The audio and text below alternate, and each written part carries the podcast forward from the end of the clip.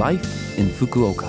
फुकुओकामा जीवनयापन यो फुकुओका सिटीबाट प्रायोजित कार्यक्रम हो नमस्ते ओहाई गोजाइमस। म सरिता यो छोटो समयको कार्यक्रम लाइफ इन फुकुओकामा तपाईँहरूको लागि फुकुओकामा आरामदायक जीवनयापन गर्न तथा बाहिर निस्कन वा दैनिक जीवनमा आवश्यक पर्ने जानकारीहरू नेपालीमा दिने आइरहेकी छु। हरेक हप्ताको विवाह यो कार्यक्रम म सरिताको साथ सुन्न सक्नुहुन्छ। छोटो समयको हाम्रो कार्यक्रम सुन्दै गर्नुहोला। फुकुओकामा जीवनयापन। आज मैले माछा खाने पसलको बारेमा छोटो जानकारी लिएर आएकी छु। फुकुओका सिटी सहर भए पनि समुद्र र पहाडको नजिक भएकोले यहाँ विभिन्न सामग्रीहरू पाउन सजिलो छ। फुकुओका सहर रामेन र उडनका लागि देशभर प्रसिद्ध छ। के तपाईँहरूले खानुभयो त? यद्यपि फुकुओका सहरमा माछाका परिकारहरू पनि धेरै स्वादिष्ट छन्। प्रति एक लाख जनसङ्ख्यामा माछा पसलको अनुपातलाई हेर्ने हो भने फुकुओका सहर जापानभरिमा प्रथम स्थानमा छ। फुकुवाका सहरमा नागाहामा सेङ्गो इचिबा अर्थात् नागाहामा माछा बजार छ र त्यहाँबाट ताजा माछाहरू जापानबाट पठाइन्छ। बजारभित्र रेस्टुरेन्ट पनि छ जहाँ तपाईँ सुसी र तेम्पुरा जस्ता जापानी खानाको मजा लिन सक्नुहुन्छ। ओसासिमी जस्ता काँचो माछा नखानेहरूका लागि फ्राई तेम्पुरा खान उपयुक्त होला कि? फुर्सदको समयमा एकपटक नागाहामा माछा बजार घुम्दा कसो होला? फुकुओकामा जीवनयापन। आज पनि मैले फुकुवाका सहरबाट जारी केही सूचनाहरू लिएर आएकी छु र पहिलो सूचना रहेको छ नयाँ कोरोना भाइरस विरुद्धको खोपको बारेमा। फुकुवाका सहरमा नयाँ कोरोना भाइरस विरुद्धको खोपका लागि इच्छुक सम्पूर्ण व्यक्तिहरूले ढुक्क भएर खोप लगाउन सुनिश्चितका लागि काम भइरहेको छ। दोस्रो पटकको खोप लिइसक्नुभएका बाह्र वर्षका वा सोभन्दा माथिका फुकुवाका सहरका नागरिकहरूलाई फुकुवाका सहरले तेस्रो पटकको खोप लिनका लागि खोप कुपन हुलाक मार्फत पठाइएको छ। खोप कुपन पाउनु भएपछि बुकिङ साइट वा खोप सेन्टरमा बुकिङ गर्न सकिने हुनाले कृपया खोप कुपन नपाउँदै प्रतीक्षा गर्नुहोला।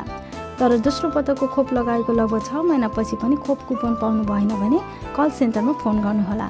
पाँचदेखि एघार वर्षका बालबालिकाहरूलाई पनि खोप दिइरहेको छ।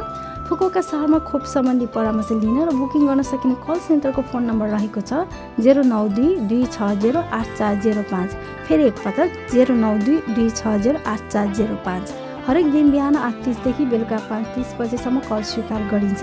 अङ्ग्रेजी चाइनिज कोरियाली नेपाली भियतनामी आदि सातवटा भाषाहरूमा यो सेवा उपलब्ध छ। अब अर्को सूचना रहेको छ बसोबास कर छुट भएका परिवारहरूका लागि आपतकालीन विशेष अनुदान रकमको बारेमा। नयाँ कोरोना भाइरसको सङ्क्रमणको प्रभाव लामो समयसम्म रहिआएको कुरालाई मध्यनजर गरी जापान सरकारले जीविकोपार्जनमा टेवा पुर्याउन बसोबास कर छुट भएका परिवारहरूलाई प्रति परिवार एक लाख एन नगद उपलब्ध गराउने निर्णय गरेको छ। भुक्तानीका लागि योग्य भएका परिवारहरूलाई फुकुका सिटी नगरपालिकाले अनुदान रकमको विवरण वा पुष्टि गर्नुपर्ने विषयवस्तुहरू उल्लेखित पुष्टिकरण पत्र पठाएको छ। अनुदान रकम प्राप्त गर्नका लागि केही प्रक्रियाको आवश्यक पर्छ। पुष्टिकरण पत्र प्राप्त गर्नुहुने महानुभावहरूले विवरणको राम्ररी जाँच गरी पुष्टिकरण जारी भएको मितिबाट तिन महिनाभित्र फिर्ता पठाउनुहोला।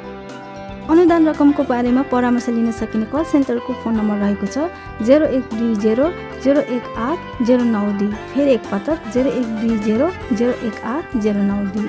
सोमबारदेखि शुक्रबार बिहान नौ बजेदेखि बेलुका छ बजेसम्म कल स्वीकार गरिन्छ। अङ्ग्रेजी चाइनिज कोरियाली नेपाली भियतनामी स्पेनिस र पोर्चुगिज भाषाहरूमा यो परामर्श सेवा उपलब्ध छ। यो फुकुका सहरको सूचना थियो। यो हप्ताको लाइफ इन्फोकोका कार्यक्रम तपाईँहरूलाई कस्तो लाग्यो? लभ एफएमको होम पेजमा गएर लाइफ इन्फोकोका नेपाली भनेर पोडकास्टबाट पनि सुन्न सक्नुहुन्छ ब्लगबाट पनि कार्यक्रमको जानकारी पाउन सक्नुहुन्छ। कार्यक्रम सम्बन्धी तपाईँहरूको प्रतिक्रियाको अपेक्षामा छौँ। नेपाली रेस्टुरेन्टहरूको जानकारी लगायत तपाईँले जान्न चाहनुभएको जुनसुकै विषयमा पनि मलाई मेसेज पठाउन सक्नुहुन्छ। कृपया मेसेज पठाउनु हुँदा शीर्षकमा लाइफ इन्फोकोका नेपाली राखेर इमेल ठेगाना seven six one at the rate love FM dot कोमा पठाउनुहोला। फेरि एकपटक seven six one at the rate love FM dot को जान जाने आज त्रिशला गुरुङको यो मन गीत तपाईँहरू सबैको लागि राख्दै बिरा हुन चाहन्छु। तपाईँहरूको दिन शुभ रहोस्। नमस्ते।